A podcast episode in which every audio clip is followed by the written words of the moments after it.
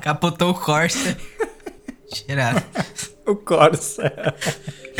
Ai, ai. Sejam bem-vindos a mais um Dropando, este podcast de drops diários de informações simples, rápidas e possivelmente inúteis, tiradas da minha mente. Aqui quem fala é o Lucas Comics, gravando esta intro separadamente porque a gravação com o Pablo já foi feita algum tempo atrás. Hoje vocês vão ouvir a nossa conversa sobre coisas aleatórias, começando com carros.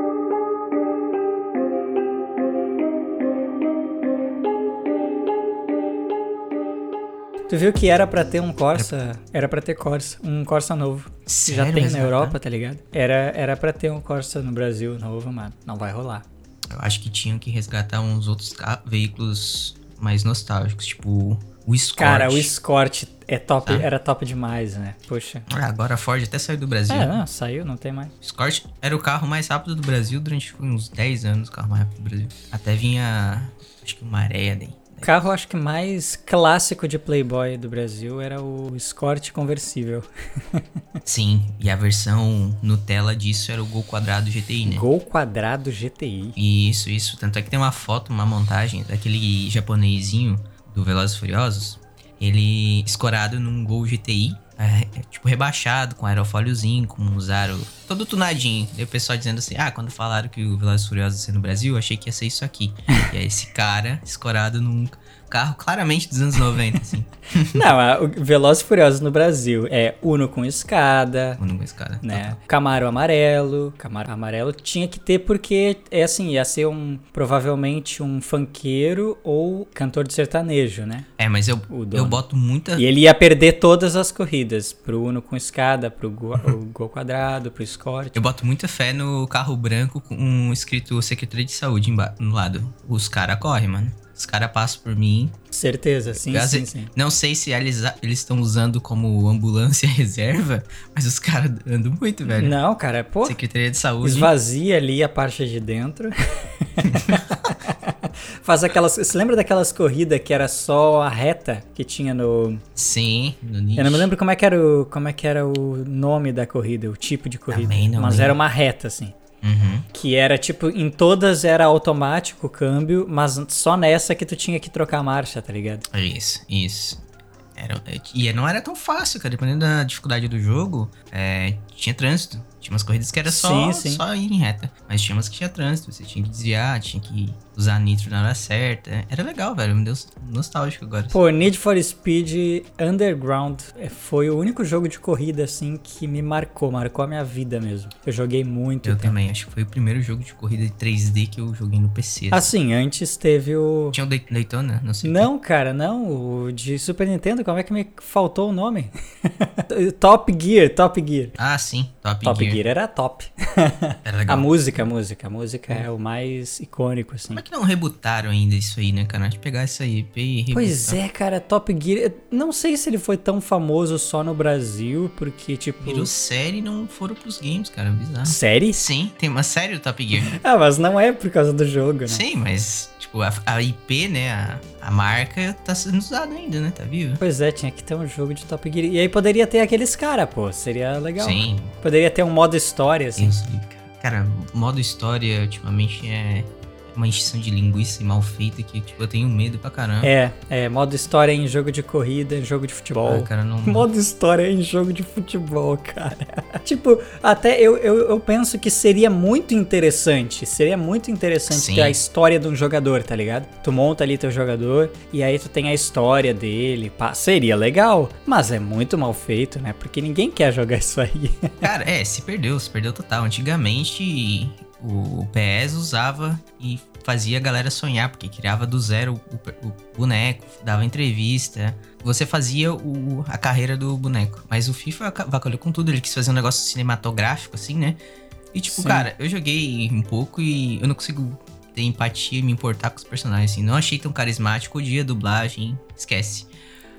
Eu, Mas- nem, eu nem vi, assim, eu só, só fiquei sabendo mesmo. É, não, Totalmente. E não faz sentido eles colocar aquilo, cara. Tipo... É, eu não tenho muito a comentar a respeito disso, porque jogo de futebol, sinceramente, não é a minha praia. Mas concluímos esse assunto por aqui então, vamos passar para a próxima não pauta.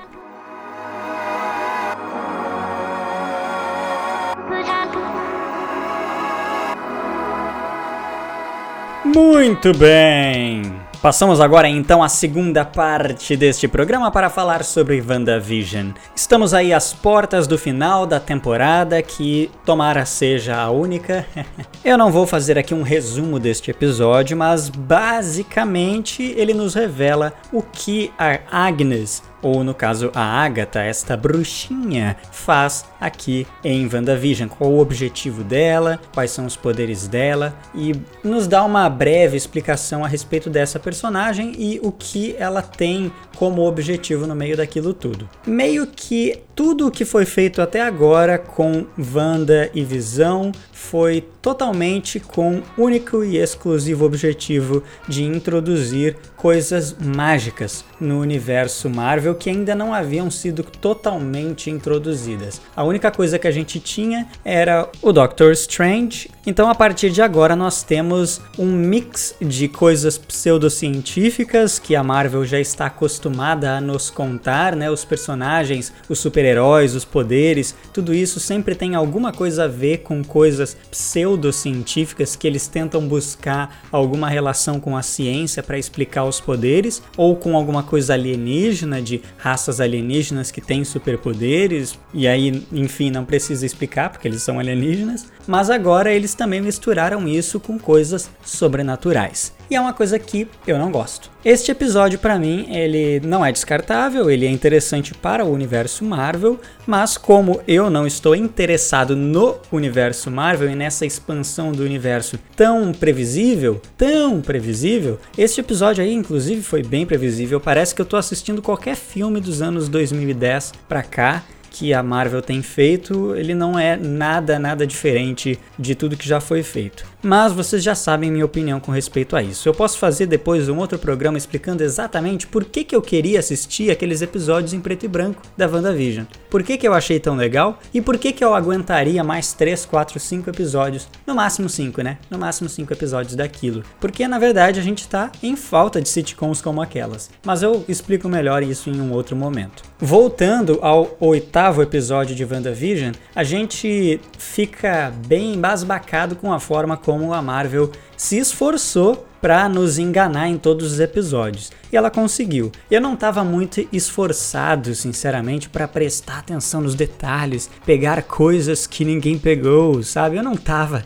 Eu realmente não tava com essa motivação, com essa empolgação. Sinceramente, empolgação é o oposto do que eu sinto com respeito a todo esse mix de coisas marvelescas que eles têm feito aqui em WandaVision, trazendo o Sword e eh, todas essas coisinhas que são muito chatinhas. Mas ok, partindo do pressuposto de que isso é o que se espera mesmo de qualquer produção da Marvel, eles fizeram muito bem. E eles conseguiram enganar em todos os episódios. A gente dizia, ah, agora nós já temos a resposta. Não, te enganamos, vocês não têm resposta nenhuma. Vamos mudar tudo o que vocês viram até aqui e dar uma outra explicação. Só que aí essa explicação fica, hum, sinto que há coisas que não foram contadas aí, como o caso daquela musiquinha, aquela cena da Agnes explicando: olha só, foi tudo eu que fiz, e na verdade não foi nada disso. Ela, nesse episódio, novamente conta que ela não fez nada daquilo. Ela está ali para tentar descobrir quem é que estava fazendo aquilo tudo.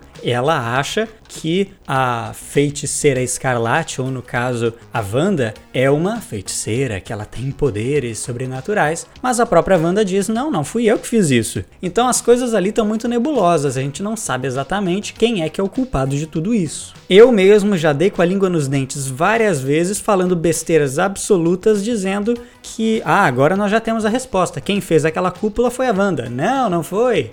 Ah, então agora nós já temos a resposta. Quem fez tudo aquilo ali foi a feiticeirinha dos poderes roxos. Também não. Isso é muito interessante do ponto de vista de quem está criando o roteiro. É claro, é muito bem feito. Eles estão sabendo mexer com a cabeça de quem assiste. Mas ao mesmo tempo, eu também diria que isso tudo não está assim tão magistralmente bem feito, porque esses caras eles estão só enganando e mudando as respostas no episódio seguinte. Eles não estão te dando informações que você consegue conectar episódio após episódio de uma forma perfeita. Várias pontas estão ficando soltas, isso não me agrada. Mas enfim, eu não vou discutir isso, porque sinceramente, esse último episódio mesmo eu só assisti a metade. Eu não assisti todo, com toda essa história de bruxinha e essas coisinhas aí, eu não gostei, eu não terminei o episódio. Então agora eu vou especular outra coisa que tem muito a ver com o que pode acontecer daqui para frente e eu acho que vocês vão ficar interessados em saber.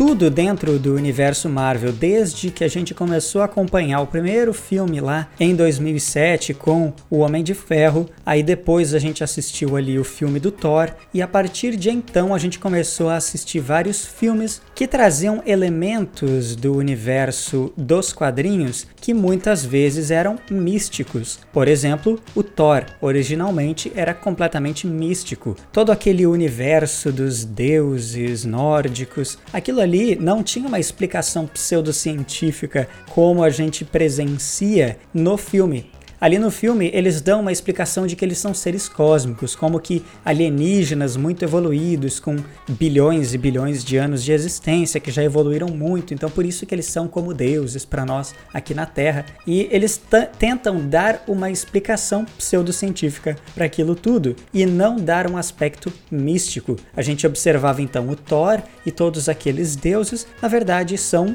seres como que humanos, mas muito evoluídos, e aí a gente tem uma explicação que não envolve misticismo. A Marvel sempre deu esse tom a tudo que ela fez até o momento, inclusive com o Doutor Estranho, que por mais que nos quadrinhos seja completamente místico, aqui ele ganha um tom mais de controlador do cosmos, como se ele tivesse uma chave que conecta ele a outros universos, e isso faz parecer aos nossos olhos humanos que ele tem poderes místicos. Mas no filme, a gente vê esses aspectos multidimensionais que ali também ganha um tom pseudocientífico. Os roteiristas da Marvel sempre fizeram essa brincadeira de trazer coisas que eram bem místicas, bem mágicas e dar um tom mais científico, entre aspas, para elas. Até o momento, dentro do universo Marvel, ainda não havia nenhum elemento de ocultismo misturado ao roteiro. Era sempre coisas pseudocientíficas, como eu já comentei anteriormente. Agora parece que eles estão querendo trazer esses elementos mais místicos. Porém, eu tenho a minha teoria de que eles vão dar um tom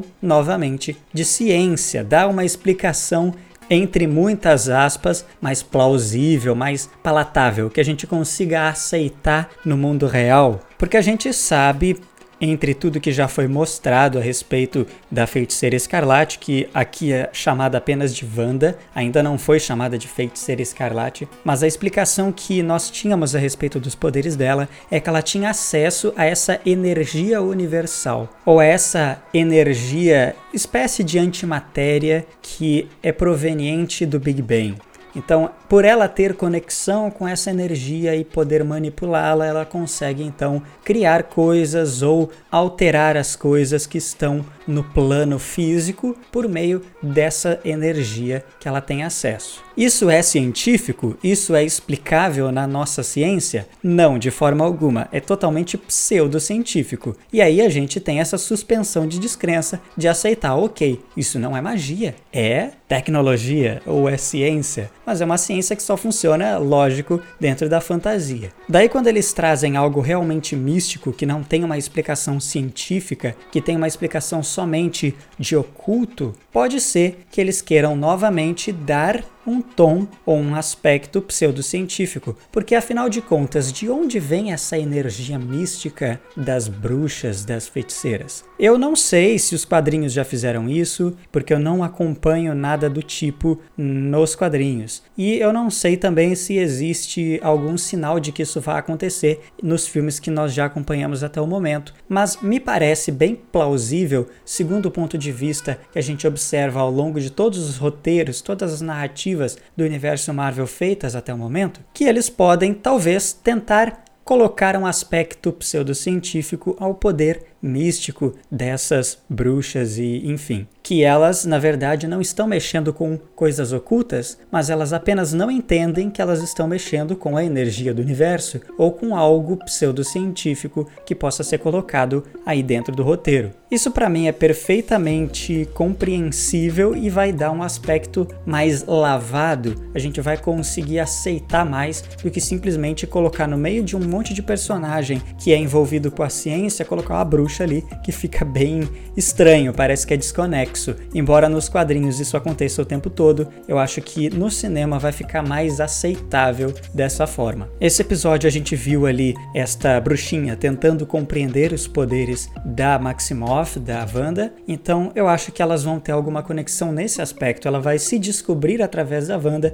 e entender os, os próprios poderes dela, que talvez ela mesma não entenda completamente de onde eles vêm. Anyway, não que isso importa, eu agradeço a atenção de todos vocês, espero que vocês aí escutem essa teoria. Eu não acho que alguém já esteja falando a respeito disso nos Reddits da vida ou no YouTube. Todo mundo está especulando outras coisas, tentando conectar com quadrinhos, mas eu não tô com paciência para isso. Eu apenas tive aqui um pensamento alto e gravei para vocês, certo? Isso que nós tínhamos para hoje. Agradeçam ao Pablo também pela participação e até mais ver. Até amanhã.